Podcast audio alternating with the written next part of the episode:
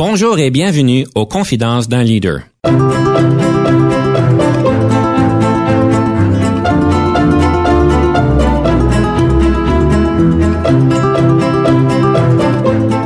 Ici Denis Lévesque, coach en leadership. Nous avons donc l'honneur et le privilège de recevoir en studio des leaders qui ont marqué leur communauté afin d'apprendre de leur expérience et de s'inspirer de leur sagesse.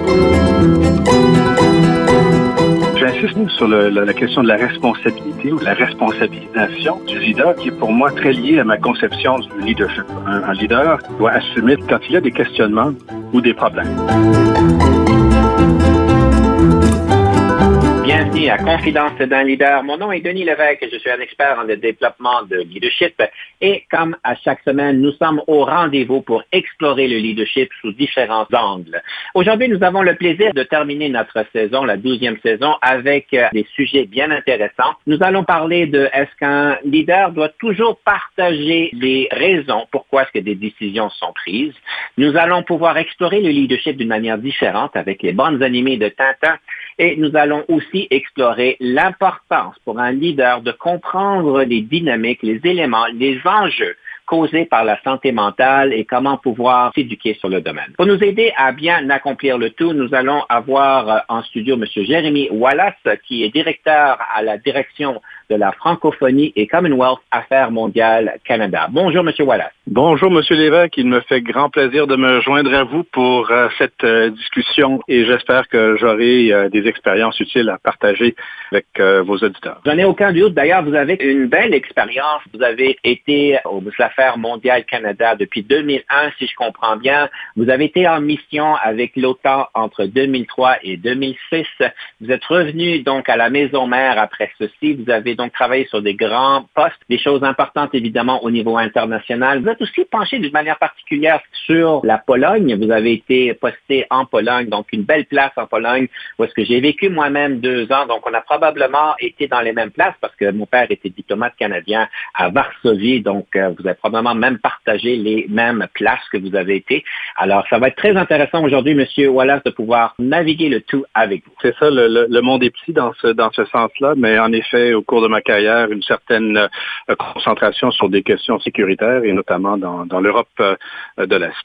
La vraie question, c'est quand je dis resumium poposco, est-ce que vous savez ce que je viens de dire? Que vous comprenez euh, le polonais. Je devrais plutôt dire non resumium poposco, mais ça, c'est une autre chose. Je ne comprends pas le polonais. Supposément, je dis avec un bon accent. Il faut faire attention parce que quand l'accent est trop bon, les gens s'attendent à ce qu'on comprenne, mais c'est pas toujours le cas. On commence tout de suite avec notre premier segment. Question de perspective, une question de pouvoir mousser la conversation avec des opinions peut-être divergentes. Et si je comprends bien, M. Wallace, vous avez décidé de choisir de de débattre qu'un leader ne doit pas toujours s'assurer que son équipe comprend pourquoi une telle approche action-décision doit être prise. Moi, je vais prendre le côté pour, vous allez prendre le côté contre. Vous avez trois minutes, monsieur. OK. Euh, je crois que ça peut être une approche qui comporte des risques importants. Des risques, par ailleurs, de paralyser un leader dans ses décisions. De sentir que, en tant que leader, on doit toujours euh, expliquer et s'assurer que l'équipe comprenne ce qui sous-tend les décisions. Ce n'est pas en soi une mauvaise chose, mais j'ai pu voir au cours de ma carrière que ce n'est pas toujours euh, possible et qu'il y a des risques importants. Comme vous allez le voir pendant notre conversation, j'ai été enseignant dans une euh, dans une carrière euh, précédente et ça a beaucoup influencé ma conception du, du leadership. Alors je, je, je, me trouve quand même assez souvent à comparer avec mes expériences en enseignement. Il est vrai qu'en enseignement, par exemple, un professeur doit pouvoir expliquer le bien fondé d'une manière de faire et que les étudiants, par ailleurs, risquent de ne pas bien comprendre ou de bien développer leur propre esprit critique pour penser pour eux-mêmes, s'il n'y a pas la possibilité, justement, de débattre, poser des questions, etc. Alors qu'en enseignement, une approche qui se voudrait, pour ainsi dire, autoritaire serait à éviter. Cependant, je dirais qu'en leadership, il n'est pas toujours pratique ou possible de débattre des décisions. Un leader, un chef, un chef n'est pas nécessairement un facilitateur dans ce sens-là. Ne peut certainement pas l'être au moment de prendre euh, une décision. Enfin, selon mon, mon expérience. Un leader a besoin, j'ajouterais, d'assumer la responsabilité des décisions prises, notamment dans le cas d'un échec.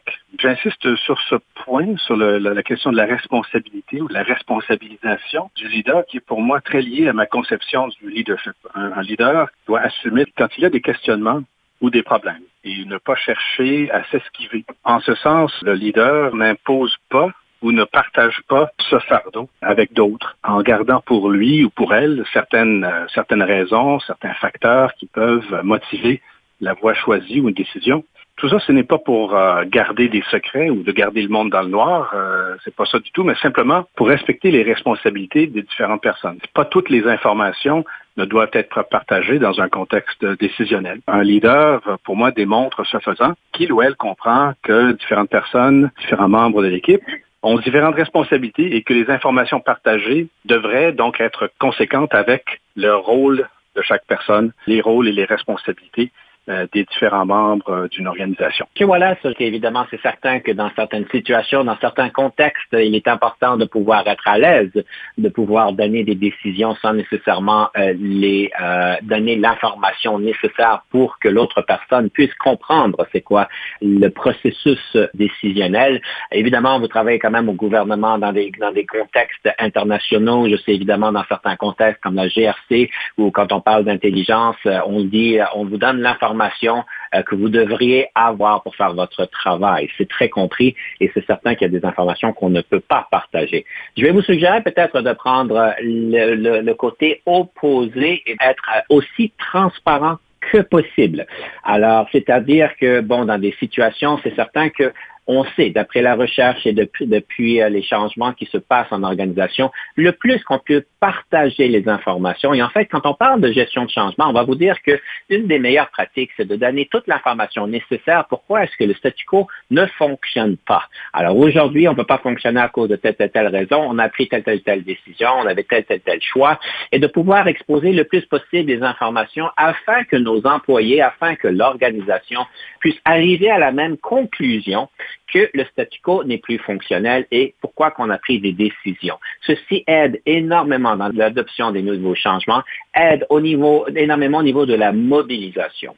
Une autre situation où est-ce que la transparence est de plus importante, c'est quand vous prenez un nouveau rôle, vous avez une promotion pour devenir le grand patron de l'équipe, d'autres personnes dans l'équipe avaient peut-être la même aspiration. Beaucoup de mes clients me disent, c'est qu'afin qu'ils puissent sécuriser, si vous voulez, ce niveau d'autorité et le niveau de confiance et que de respect qui, qui devrait lui être attribué par rapport à cette promotion, qu'il est important que la personne puisse donner les informations nécessaires pourquoi est-ce que des décisions sont prises. Parce qu'à ce moment-là, ils ont donc des employés qui aspiraient au même poste et ça aide énormément dans ce processus d'adaptation, si on peut dire. Mais c'est certain qu'il y a des limites et je pense que vous les avez bien soulignées. Alors, j'irais plutôt dire que le réflexe devrait partager le plus possible, sachant que, à l'occasion, on n'est pas capable et on ne peut pas et on ne devrait pas devenir, comme vous dites, paralysé.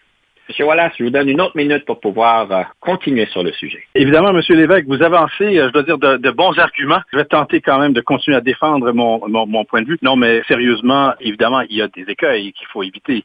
Je pense que dans l'approche que j'ai préconisée, euh, il faut jamais donner l'impression qu'on a peur de défendre ses positions et qu'on a, dans les limites possibles, de bien expliquer. Je pense que c'est, il faut, il faut pas donner cette impression qui serait négative vous soulevez euh, des exemples tout à fait euh, pertinents. Cela dit, il y a un moment pour la réflexion et je pense que c'est peut-être là la nuance, c'est que dans le processus décisionnel où on se tourne vers l'équipe et on, s'attend à, pouvoir avoir des, de bonnes discussions, des bonnes réflexions, faire valoir qu'on a entendu différents points de vue, montrer que ce travail de gestion, ce travail de consultation, de travailler en partenariat avec d'autres parties prenantes est fait. Il y a aussi un moment où il faut passer à l'action. Parfois, s'il y a trop de tergiversation, et j'espère que j'ai bien prononcé le terme euh, qui me vient à l'esprit comme ça, ça peut donner l'impression qu'on manque de fermeté et qu'on manque de confiance. Une belle conversation. On aime toujours commencer le premier segment avec une belle conversation échauffée. Et évidemment, on est rendu à la question de la pièce musicale.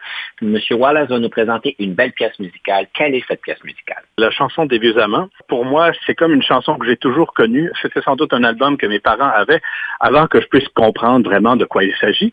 J'aurais été trop jeune, mais je pense que j'ai toujours senti de quoi il s'agissait. Ça m'a toujours quand même fait vibrer. C'est non seulement une chanson qui nous touche euh, en termes de musique, mais un, texte, un, poème d'un grand écrivain, d'un grand poète, euh, Jacques Brel. Il y a quelque chose de très classique euh, là-dedans et de très, très fort. Mesdames et messieurs, on vous invite donc d'écouter Jacques Brel. On prend une pause. Soyez des nôtres quand on reviendra. On va parler de Tintin et qu'est-ce que ça veut dire dans le leadership. Bien sûr, nous eûmes des orages. Vingt ans d'amour, c'est l'amour folle. Mille fois tu pris ton bagage. Mille fois je pris mon envol. Et chaque meuble se souvient dans cette chambre sans berceau des éclats des vieilles tempêtes. Plus rien ne ressemblait à rien, tu avais perdu le goût de l'eau et moi celui de la conquête.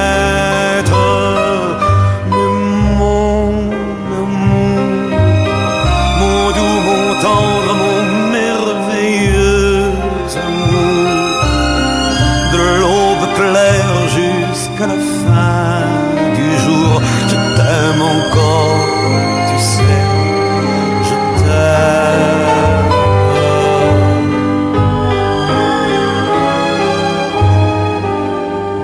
Moi je sais d'où tes sortilèges, tu sais tous mes envoûtements.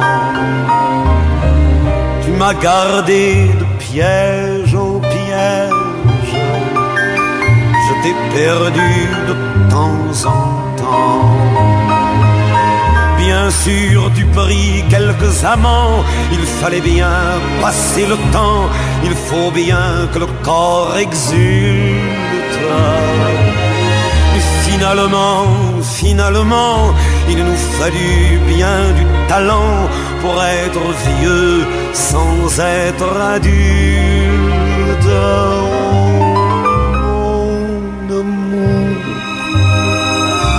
Doux, mon tendre, mon merveilleux amour, de l'aube claire jusqu'à la fin du jour, je t'aime encore, tu sais, je t'aime.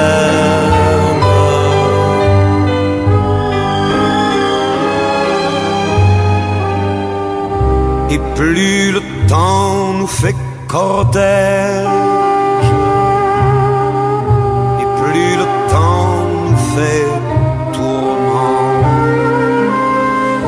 Mais n'est-ce pas le pire piège que vivre en paix pour des amants? Bien sûr, tu pleures un peu moins tôt, je me déchire un peu plus tard, nous protégeons moins nos mystères. Moins faire le hasard, on se méfie du fil de l'eau, mais c'est toujours la tendre guerre. Oh mon amour, mon doux, mon tendre, mon merveilleux amour, de l'aube claire jusqu'à la fin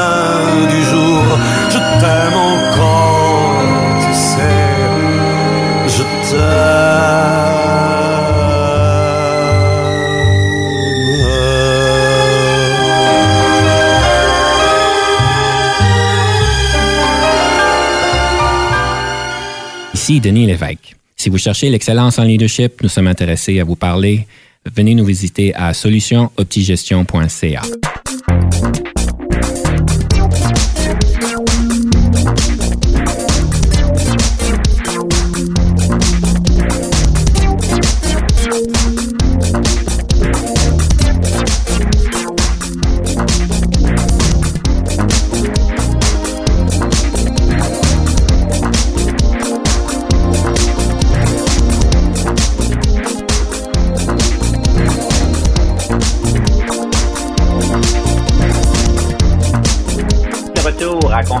Leader. Nous sommes ici en studio avec M. Jérémy Wallace, qui est directeur à la direction francophonie et Commonwealth à Affaires mondiales Canada. Monsieur Wallace, je vous inviterai de nous faire part un peu de, votre expérience. Si je comprends bien, vous avez été capitaine d'équipe de soccer. Vous avez été enseignant, donc on partage la question de l'andragogie et la pédagogie, mais vous avez aussi une belle expérience en tant que diplomate à, l'extérieur aussi du Canada. Je vous laisse peut-être euh, tirer certaines leçons apprises de chacune de ces phases-là. Je pense que dès euh, presque dès le début, j'ai commencé à penser à ces questions de leadership. Évidemment, c'était pas une réflexion encore euh, nourrie des expériences que j'ai eues depuis, mais euh, si, euh, si je commence par le début où j'ai senti que j'assumais une certaine responsabilité de leadership. Je pense notamment quand j'ai évolué au sein de l'équipe universitaire de l'Université du Québec à Trois-Rivières, les Patriotes au, soccer, euh, et ça remonte à plusieurs années. C'était un moment important pour moi parce que la composition de l'équipe, on était, on était assez hétérogène. Donc, on avait des étudiants qui venaient d'Afrique, du Maghreb, des Québécois,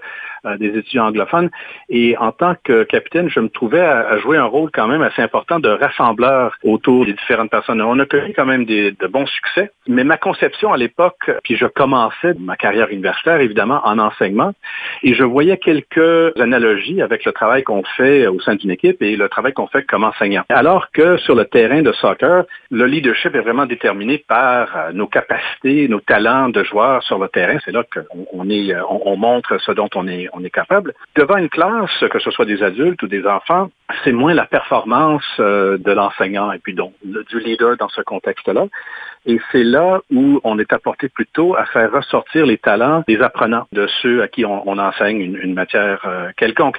Et donc, je, dirais dans une certaine mesure que ça faisait partie d'un processus de, maturité pour moi. D'un côté, c'est moi le chef, c'est moi qui, euh, euh, qui illustre sur le terrain, et ensuite un autre rôle de leadership où on fait ressortir euh, les talents des, autres, on, joue un rôle de, de, euh, mentor. Et, j'ai bien apprécié cette évolution qui, qui était un peu une évolution personnelle aussi. Je me pose la question, vous avez été enseignant pendant combien d'années? Qu'est-ce qui fait que vous avez fait une transition de carrière, que vous avez dit, c'est pas pour moi, je vais m'en aller ailleurs? C'est quoi la, réflexion que vous avez faite avec ça?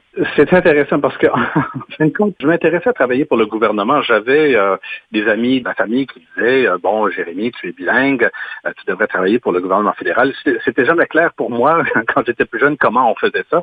En fin de compte, finalement, j'ai passé l'examen pour entrer au ministère des Affaires étrangères et ça s'est bien passé. Mais avant ça, en fait, je terminais mes études de, doctorat à l'Université de la Colombie-Britannique. J'ai pu, de, fil en aiguille, euh, avoir des contacts au, sein euh, d'un parti politique et je me suis retrouvé à travailler à Ottawa euh, sur la colline parlementaire. À ce moment-là, je m'orientais, parce que j'avais mon, mon, doctorat, et je m'orientais encore plutôt vers l'enseignement, peut-être dans un collège aux États-Unis mais il, euh, j'étais, j'étais manifestement très intéressé par euh, le travail, euh, le travail que faisait le gouvernement fédéral. Je, je, je, voyais peut-être un avenir, et c'est quand j'étais à Ottawa que c'est devenu plus clair pour moi. Et puis, bon, comme je dis, j'ai eu la, bonne chance de réussir aux examens service extérieur et je suis rentré au, ministère. Mais j'ai, j'ai toujours gardé bonne, bon souvenir de, de mon expérience en tant qu'enseignant que je faisais en faisant mes études de maîtrise et de doctorat. Quand vous étiez enseignant, vous avez vu qu'il y avait un rôle de mentor qui était important de faire, mais est-ce qu'il y a une leçon de plus que vous utilisez encore aujourd'hui que vous avez développé en tant qu'enseignant? Certainement le rôle de mentor. Certainement, ben, oui. Et, puis, euh, je, pense que c'est quelque chose que vous connaissez, mais euh, en tant qu'enseignant, ou du moins ça a été mon expérience, euh, assez difficile de pas voir à quel point la manière qu'on se présente est importante, la manière qu'on va être perçu, parce qu'on a une classe devant soi. C'est pas comme si on fait ça, euh, bon, maintenant on le fait un peu à distance, mais euh, traditionnellement on est là et puis on voit, euh, si je peux dire, la rétroaction tout de suite de la part de nos étudiants. On voit si ce qu'on est en train de dire n'est pas compris. On voit si ce qu'on est en train de dire est peut-être ennuyeux. On voit les élèves qui sont vraiment intéressés, d'autres préoccupés. Donc, on voit ça au jour le jour. Et donc, j'ai senti que cette expérience-là a quand même influencé mon approche par la suite, d'être quand même assez à l'écoute de mon équipe et d'être aussi pas mal préoccupé, de vouloir être sûr qu'on me suit, qu'on me comprend et que les membres de l'équipe aient la possibilité de se faire comprendre aussi. Vous avez donc développé des belles compétences interpersonnelles. J'ose espérer que oui. Je suis pas parfait, mais je, je, pense que ça a été, disons, euh, je dirais que de manière générale, ceux qui euh, se trouvent dans un, un, travail de gestionnaire après avoir été enseignant gardent sans doute de, certaines bonnes pratiques euh, euh qui viennent de, de, de l'expérience d'enseignement. Si on tourne la page un peu avec votre expérience, donc euh, j'irais plutôt à, à l'OTAN et puis en Pologne, vu que c'est dans un autre contexte, mais le leadership à l'OTAN, Comment est-ce qu'il se vit? Comment est-ce qu'il est différent du leadership qu'on pourrait percevoir au Canada? La première chose à dire euh, lorsqu'on parle OTAN, bon, on parle on parle d'un contexte diplomatique, euh, évidemment.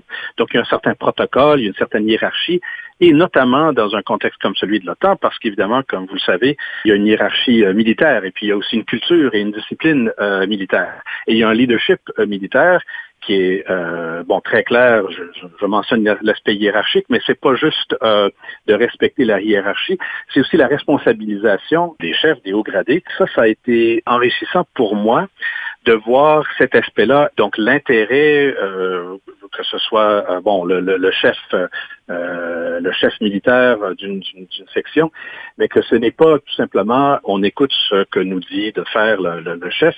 Il y a vraiment cet intérêt que porte donc le chef pour euh, ses troupes, euh, pour ainsi dire. Et ça, ça a été très utile pour moi de voir donc ces exemples de, de, de leadership et d'avoir une, une, conception peut-être un peu plus nuancée. Et nous, dans le contexte canadien, pour les, autres pays aussi, euh, membres de l'OTAN, on travaille main dans la main, euh, diplomates et, et militaires, et j'ai trouvé ça très enrichissant aussi comme contexte dans lequel travailler ou à l'étranger, on travaille donc euh, avec euh, les autres euh, ministères du gouvernement canadien qui sont représentés à l'étranger. Et donc j'en viens à mon expérience dans une mission, comme on dit, l'OTAN, c'est une mission multilatérale où il y a plusieurs autres pays avec lesquels on travaille. Donc dans un pays comme la Pologne, on a une mission bilatérale qui est principalement intéressée par les relations bilatérales. Et là aussi, de faire l'expérience d'une belle, belle expérience de pouvoir représenter le Canada à l'étranger. Euh, ce qui nous fait penser donc à l'aspect du leadership qui est de représenter quelque chose. Dans le contexte euh, bureaucratique ou diplomatique, là, une partie importante de ce qu'on fait en tant que leader, c'est de bien gérer euh, l'image du Canada à l'étranger. comment dire, c'est une, une, une, occasion de rêve de pouvoir le faire et de pouvoir contribuer à renforcer ces liens justement et la bonne image des relations constructives que le Canada a avec des pays à l'étranger. Monsieur Wallace, on pourrait continuer la conversation. Quel est le cadeau que vous voulez nous offrir pour la deuxième pièce musicale? C'est 20 ans et je viens de m'apercevoir qu'il y, y, a le chiffre 20 qui revient, je viens d'y penser. C'est la chanson 20 ans de Pierre Bachelet. Je veux dire que c'est encore une fois, bon, j'ai choisi une chanson euh, elle est aussi nostalgique comme euh, celle de, Monsieur Brel, mais euh, un style vraiment très différent, style, si je peux dire, plus pop, populaire, mais euh, il faut pas s'y méprendre. Le texte est très dense et il y a, je dirais, comme pour moi, une évolution dans ma manière de, de, de, de voir les choses. Il y a une évolution dans cette chanson avec un refrain qui, qui revient, mais avec quelques changements. Donc, encore une fois, très nostalgique, mais euh, même si on n'est pas baby boomer, même si on n'est pas français, euh, on capte les références de M. Bachelet euh, aux, événements des années 60, les premiers pas sur la Lune, Elvis Presley, les Beatles, Tomber en amour, la guerre, et le refrain qui revient, euh, j'avais 20 ans depuis longtemps, j'avais 20 ans pour très longtemps, et puis en fin de compte, j'avais 20 ans éternellement. Je trouve ça bien intéressant parce qu'on peut faire beaucoup de parallèles. Merci beaucoup de nous offrir cette belle pièce. On écoute donc euh, M. Bachelet et on revient après une pause. On va tout de suite aller avec le livre sur le leadership. En ce temps-là, je vivais comme un oiseau sur la branche. Devant les fils de je faisais la manche. C'était les copains d'abord et les premiers transistors.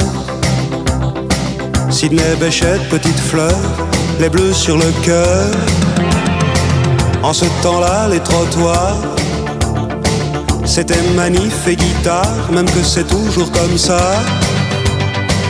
En ce temps-là, j'avais 20 ans, sur la télé en noir et blanc, on découvrait le rock'n'roll Elvis Presley et les idoles fauteuils cassés dans tous les musicals. En ce temps-là, c'était Paris.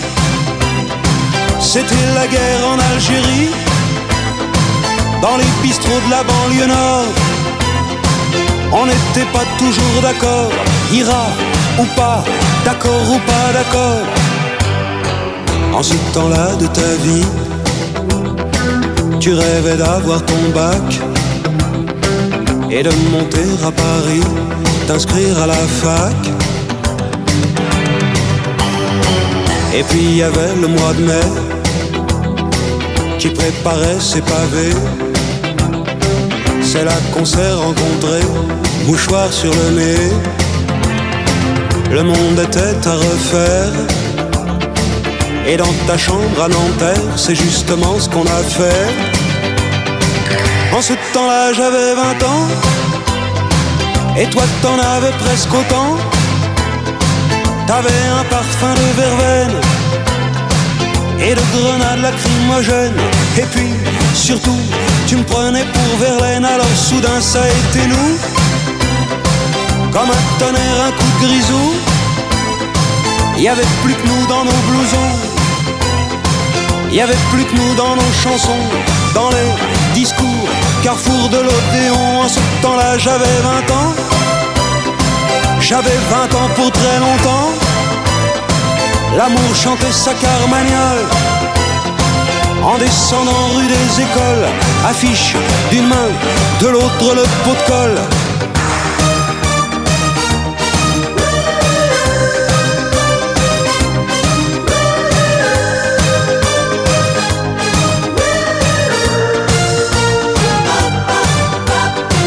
En ce temps-là, j'avais 20 ans.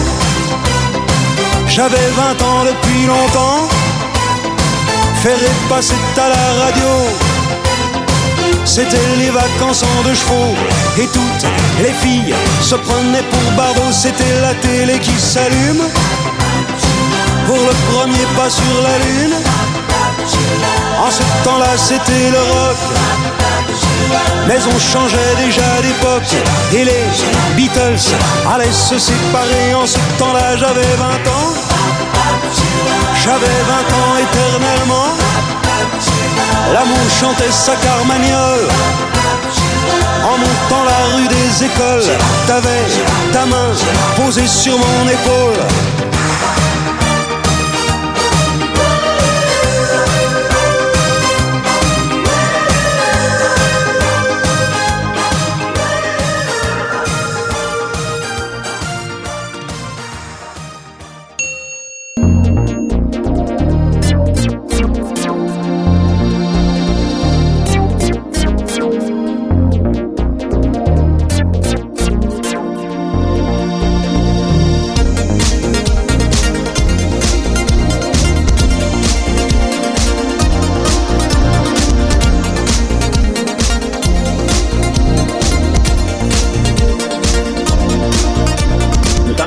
Confidence dans Leader et nous avons le plaisir d'avoir M. Jérémy Wallace, directeur à la direction francophonie et Commonwealth, Affaires mondiales Canada.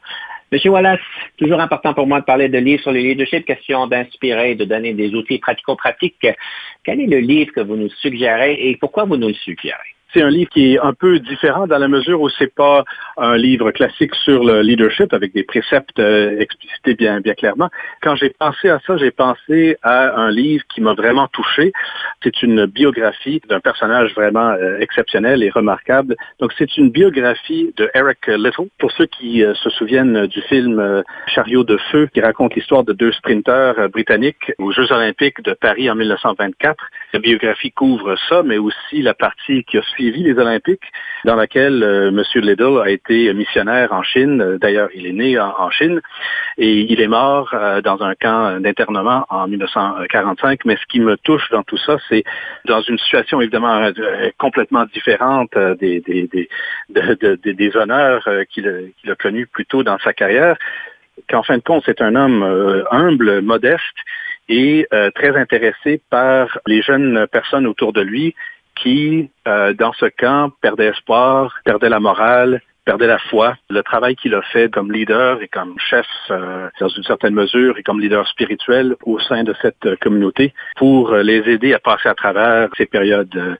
difficiles. Donc, il est difficile de croire que ce genre de personne existe. L'histoire de sa conquête d'une médaille d'or aux Olympiques dans un événement qui n'était pas le sien est déjà assez incroyable à croire, mais la vie par la suite est tout aussi incroyable et il y a des valeurs et des principes qu'on peut aller euh, puiser qui peuvent nous inspirer lorsqu'on lit euh, la vie de quelqu'un comme ça. En parlant de récits, en parlant de livres, M. Wallace, je sais qu'un sujet qui est incontournable quand on vous parle, c'est la question de Tintin. Il semblerait que vous êtes un grand adepte de Tintin. Alors, je me dois, je me dois de poser la question. Le parallèle de leadership avec Tintin, c'est une question intéressante et je dois dire un peu difficile, même si euh, par ailleurs il me fait plaisir, puis il faut faire attention parce que je risque d'en parler pendant trop longtemps. Je commencerai par dire Tintin n'est pas un leader. Mais il y a un paradoxe, parce que Tintin a presque toutes les qualités d'un leader. Il est attachant, il est charismatique, euh, il est un modèle de vertu, de courage. Euh, son, auteur, Hergé, dans une lettre qu'il lui a dédiée il y a près de 57 ans, euh, disait lui-même que Tintin était parfait. Comment se faisait-il qu'il avait créé ce, ce, cet être parfait? Euh, le monde est attiré et les, personnages dans les aventures de Tintin sont attirés par, euh, par lui, tombent euh, en quelque sorte dans l'orbite de Tintin. Tintin ne les mène pas proprement parler. À sa manière, c'est un leader. Une chose intéressante à noter, c'est qu'il n'assume jamais de poste influent qu'on pourrait associer à un leader. Oui, à un moment donné, le général Alcazar, dans l'oreille euh, cassée, va le nommer son aide de camp, et puis il est, colonel, euh, mais pas pendant très longtemps, parce qu'il, bien entendu, il va y avoir une révolution. Mais Tintin n'est pas un, personnage qui assume une autorité. Et même, techniquement, sa carrière, il est, journaliste, il est reporter, mais c'est pas vraiment euh, une fonction qu'il occupe vraiment. Il est plutôt toujours parti à l'aventure. Mais c'est ça que je trouve intéressant, c'est que Tintin, pour plusieurs générations d'enfants, garçons et filles, partout dans le monde, représente une sorte de modèle représente plein de, valeurs qu'on voudrait voir euh, chez les, leaders, mais lui-même n'était pas un meneur d'hommes, si je peux dire. Et d'ailleurs, c'est intéressant de voir les parallèles au fil des ans, parce que c'est une œuvre qui était extrêmement personnelle pour Hergé où Tintin commençait à ressembler à l'homme qui était Hergé lorsqu'il euh, écrivait, par exemple, un, son dernier album qui a été complété, Tintin les Picaros. Tintin hésite à partir à l'aventure, hésite à se rendre pour aller à la rescousse, pour aller sauver ses amis. Et c'est plutôt le capitaine Haddock qui le pousse, le capitaine Haddock qui part sans Tintin. Certains ont même pensé qu'à un moment, euh, il y avait un risque que le capitaine Haddock devienne le vrai héros des aventures de Hergé. Donc, vous voyez la dynamique euh, intéressante euh, qui se dégage là. Alors, je ne sais pas si j'ai correctement répondu à la question, mais euh, peut-être que ce sont des, réflexions utiles en, même temps. Ce que je trouve vraiment intéressant, c'est que Hergé a dit qu'il a créé un personnage parfait. Et ensuite, on se réalise que Tintin ressemble de plus en plus à M. Hergé. C'est bien ah! C'est vrai. Non, mais c'est tout à fait, euh, tout à fait euh, euh, une bonne remarque, Monsieur l'évêque. Mais je voudrais pas donner l'impression que Hergé se croyait parfois parfait. Bien au contraire, Hergé était très conscient de ses limites et de son imperfection. Évidemment, tout bon leader devrait être connaissant de ses forces et aussi de ses limites pour qu'il puisse bien les moduler et les compenser. Très intéressant, M. Wallace. Il me fallait de pouvoir parler de Tintin parce que je sais que c'est quelque chose qui vous, euh, qui vous habite. Vous êtes euh, lecteur de Tintin. Est-ce que vous êtes prêt pour la rafale, cette opportunité de vous bombarder, entre guillemets, de questions? Je pense que oui. Je vais essayer de faire de mon mieux.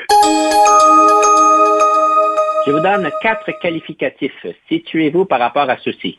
Créatif, bagarreur, cérébral ou envieux? Je pense que je vais dire cérébral. Si vous n'étiez pas devenu un leader, qu'auriez-vous voulu devenir? Ça, c'est une question difficile et je ne sais pas si c'est vrai, mais ce qui me vient en tête, c'est de dire musicien, interprète, quelque chose comme ça. Quel est le sens de l'argent pour vous? Je dois dire que c'est quand même assez important. C'est quand même quelque chose qui me rassure et j'aimerais faire en sorte que mes enfants n'aient pas de soucis euh, d'argent. Qu'aimez-vous préparer à manger le plus et le plus souvent? Ces temps-ci, je dois dire, euh, surtout avec les enfants, les hamburgers sur le barbecue. Que pensez-vous du partage des tâches domestiques? Très important. Il faut qu'il y ait donc cet équilibre euh, entre euh, les, conjoints. Il faut partager ces tâches-là. C'est quand même important et c'est un modèle aussi à montrer aux enfants, ce, partage des, des tâches domestiques. Gaucher ou droitier? Je suis droitier, mais j'ai euh, mon père est gaucher et euh, m'a souvent fait euh, comprendre ce que ça veut dire. Mais je suis je suis droitier, mais sinon je ressemble beaucoup à mon père avec une différence près qu'il est gaucher. Votre film préféré? Je ne sais pas si c'est mon film préféré, mais dans un contexte de leadership, c'est pas la question que vous me posez, mais il me semble qu'il y a quelque chose d'intéressant à voir dans le film Alive, film qui met en vedette Ethan Hawke et qui raconte l'histoire vraie d'une équipe euh, de rugby qui ont connu cet accident en montagne. C'est un film euh, très intéressant sur la question du leadership. Le lieu visité préféré. Là aussi, je m'aperçois que je, réponds mal aux questions, mais j'ai un lieu que j'aimerais visiter cet été euh, lorsqu'on peut euh, se, promener un peu plus librement. J'ai découvert récemment qu'un arrière-arrière-grand-père avait construit une maison pas loin de Perth et euh, la maison est toujours, la maison en pierre est, toujours là. C'est un projet que ma mère et moi, on aimerait. Euh, on, a une vieille photo de mon, ma grand-mère et de mon arrière-grand-père devant la maison et on aimerait aller la visiter. C'est à venir. Votre meilleur moment en leadership C'est quand j'ai eu l'occasion de représenter le, Canada euh, à, l'étranger et on se sent, on se sent humble dans ces situations-là et on se sent chanceux. Votre meilleure question d'embauche que vous posez aux candidats Là, je dirais que c'est peut-être la question la plus simple euh, et la question brise-glace, si on peut dire, essentiellement qui consiste à demander qu'est-ce qui vous intéresse par ce poste. Parce que je pense que foncièrement, on veut se trouver des personnes qui ont les compétences, évidemment, mais on veut sentir que la personne a une certaine passion pour le travail. Et finalement, votre application favorite sur votre téléphone intelligent. Est-ce que le GPS compte comme application? Parce que des fois, je, me perds. Merci beaucoup, M. Wallace. Sur ce, nous allons prendre une pause. Nous revenons tout de suite avec le conseil du coach.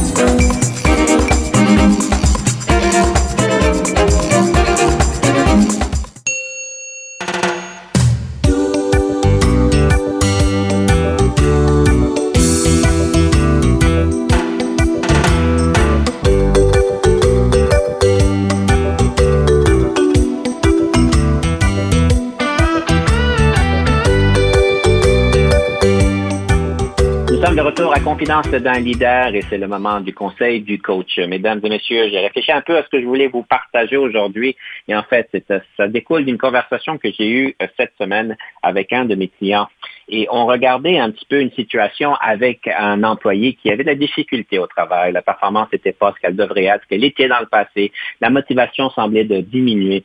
Et évidemment, tout leader est confronté à un moment donné de faire face à une situation où est-ce qu'on employé qui était fonctionnel avant semble être moins fonctionnel aujourd'hui. Certainement, on décortique les choses pour pouvoir avoir une idée du plan d'action, de pouvoir les aider à revenir sur le droit chemin, si on peut dire. Et on a tous des présuppositions. Et mon, client, à un moment, il avait une présupposition sur ce que pouvait être le dilemme. J'ai donc ouvert l'enveloppe sur une possibilité, malgré que je ne suis pas un, professionnel du domaine de la santé, mais on sait très bien que la question de la santé mentale au travail impacte beaucoup de personnes et surtout dans la question de la pandémie, nous avons énormément de statistiques et de recherches qui nous indiquent que euh, bien des personnes ont été affectées au niveau de la santé mentale par rapport à la pandémie. On a donc regardé ce qui aurait pu être le stress que ceci aurait pu causer avec la famille, avec toutes ces situations-là et les euh, comportements qui peuvent en découler au travail qui sont peut-être pas toujours positifs. On s'est attardé un petit peu à une situation où est-ce qu'il y a des statistiques qui démontrent que dans la population adulte, nous avons quand même un certain nombre de personnes qui ont des euh, symptômes et qui sont diagnostiqués par, par, rapport à ce qu'on dit en anglais ADD, euh, Attention Deficit Syndrome, si on peut dire. Et puis, c'est certain qu'il y a quand même une certaine compréhension qu'en milieu de travail, en tant que leader, je dirais pas qu'on deviendrait psychologue ou psychiatre, mais d'être connaissant qu'il y a des dynamiques qui se placent au travail et qu'il se peut que proportionnellement à la population, qu'il y a un certain nombre de personnes qui ont peut-être qui peut-être souffrent ou bien qui ont ces défis-là, si on peut dire. Et il est important de comprendre en tant que leader qu'il y a des choses qu'on peut faire pour, en fait, adapter notre style pour pouvoir les équiper, euh, équiper nos employés à avoir beaucoup plus de succès. Donc, on a eu la conversation là-dessus. D'après les statistiques que j'ai vues dernièrement, c'est que on prétend qu'il y a de 4 à 8% de la population adulte qui ont été euh, diagnostiqués euh, par rapport à ceci, et on sait qu'il y a une sous-estimation chez la population adulte au niveau du diagnostic. Alors, ça pour dire, c'est une conversation intéressante de pouvoir en apprendre plus. Il se peut qu'on ait des employés qui, en fait, ont ce ces symptômes-là. Et évidemment, il y a beaucoup de ressources qui nous sont disponibles pour pouvoir mieux euh, gérer notre style et notre approche pour que ce soit une situation gagnante pour tout le monde. Alors, j'ai trouvé la conversation intéressante. J'aimerais vous donner un peu un soupçon d'intérêt de peut-être penser qu'il y a un, avantage de s'éduquer sur le domaine. C'est certainement, c'est pas en deux minutes qu'on y fera, on y fera euh, justice, mais j'ai voulu vous donner un peu ce soupçon-là.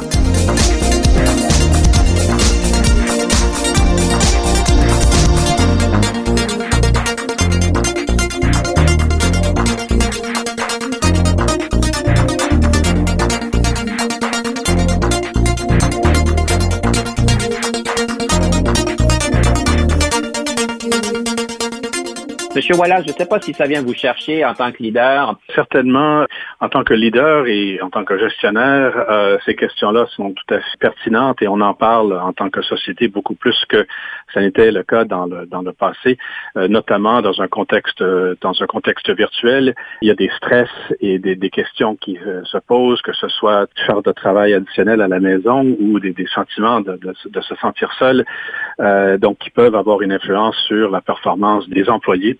Et un gestionnaire, une gestionnaire aujourd'hui se, doit d'être sensible à ça et de développer des outils, comme vous dites.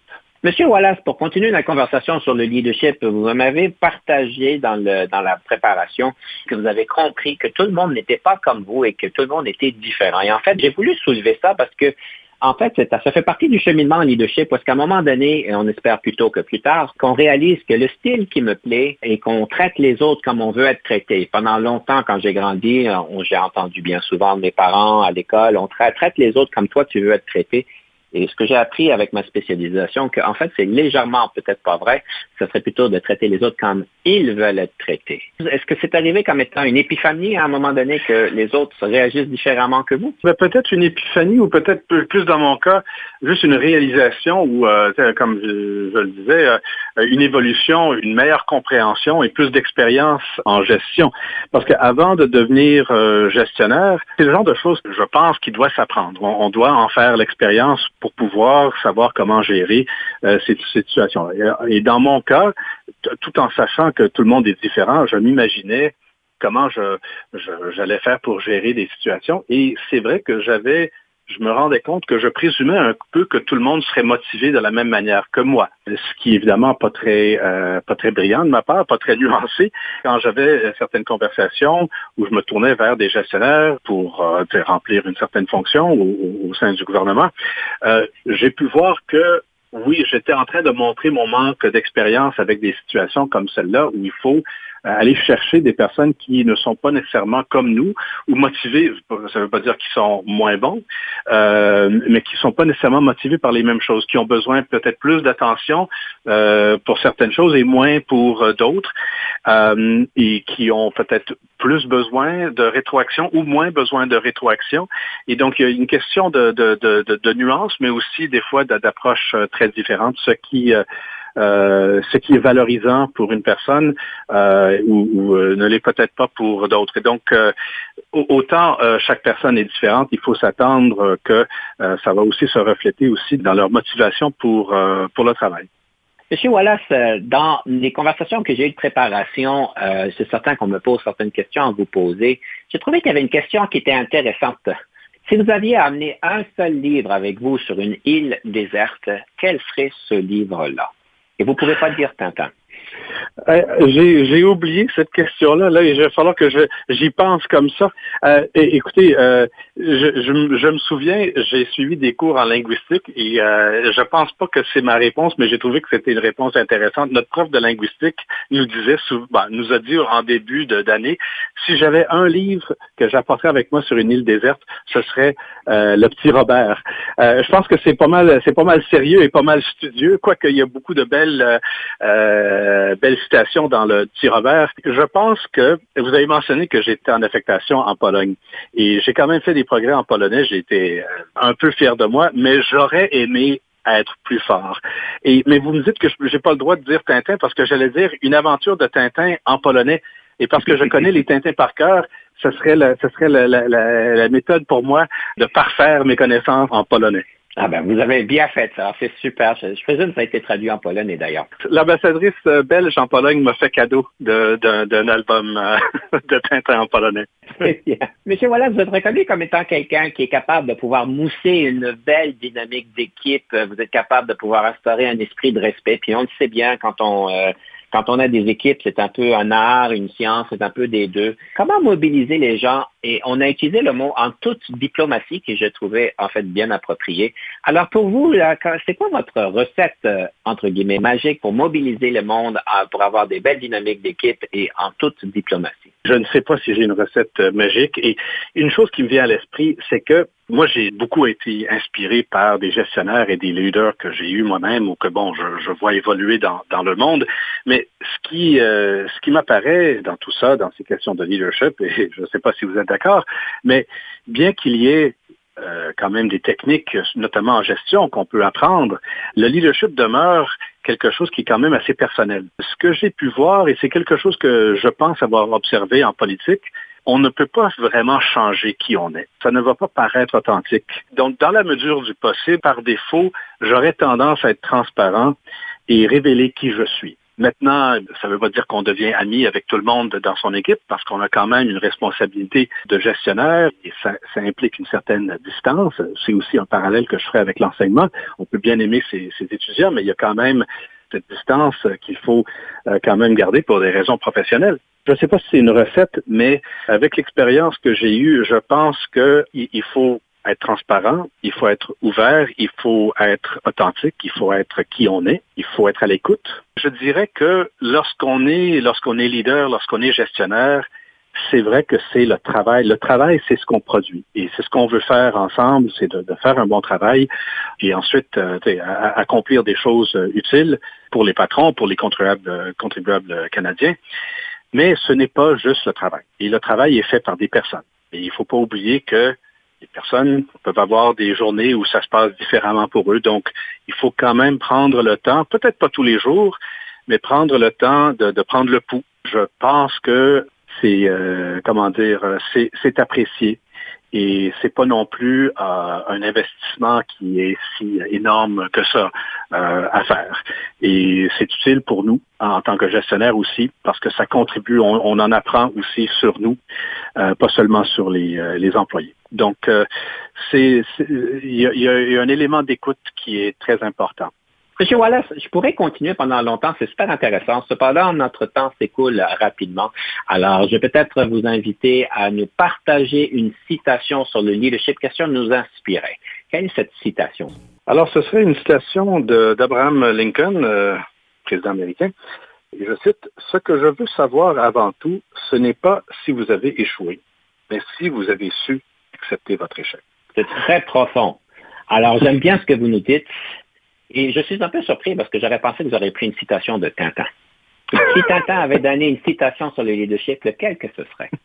Je ne sais pas, ça me vient vraiment pas à l'esprit. Mesdames et messieurs, nous devons donc clôturer notre émission. Avant de faire ceci, j'aimerais remercier M. Wallace avant qu'il nous présente la troisième pièce musicale. J'aimerais vous rappeler que ceci clôture donc la douzième saison que nous avons eue ensemble. Alors, des bons moments, des bonnes conversations sur le leadership. Soyez des nôtres pour notre treizième saison qui va commencer sous peu. Monsieur Wallace, peut-être nous euh, présenter la troisième pièce musicale. C'est une euh, chanson du compositeur euh, écossais Dougie MacLean, rendue célèbre euh, par le film Le dernier des Mohicans avec Daniel Day-Lewis. Pour moi, c'est difficile d'écouter cette chanson sans sentir un, appel à l'action. Une très belle manière de clôturer la douzième saison. Monsieur Wallace, un grand plaisir. Merci beaucoup pour votre temps et votre expertise aujourd'hui. Ça m'a fait grand plaisir. Merci beaucoup.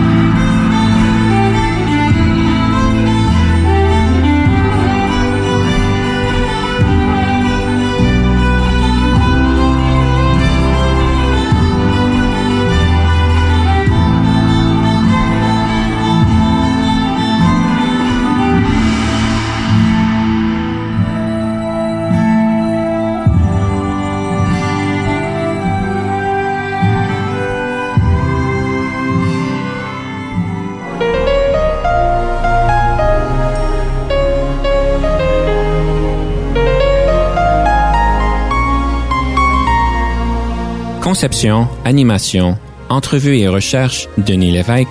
Montage et réalisation, Jean-Paul Moreau.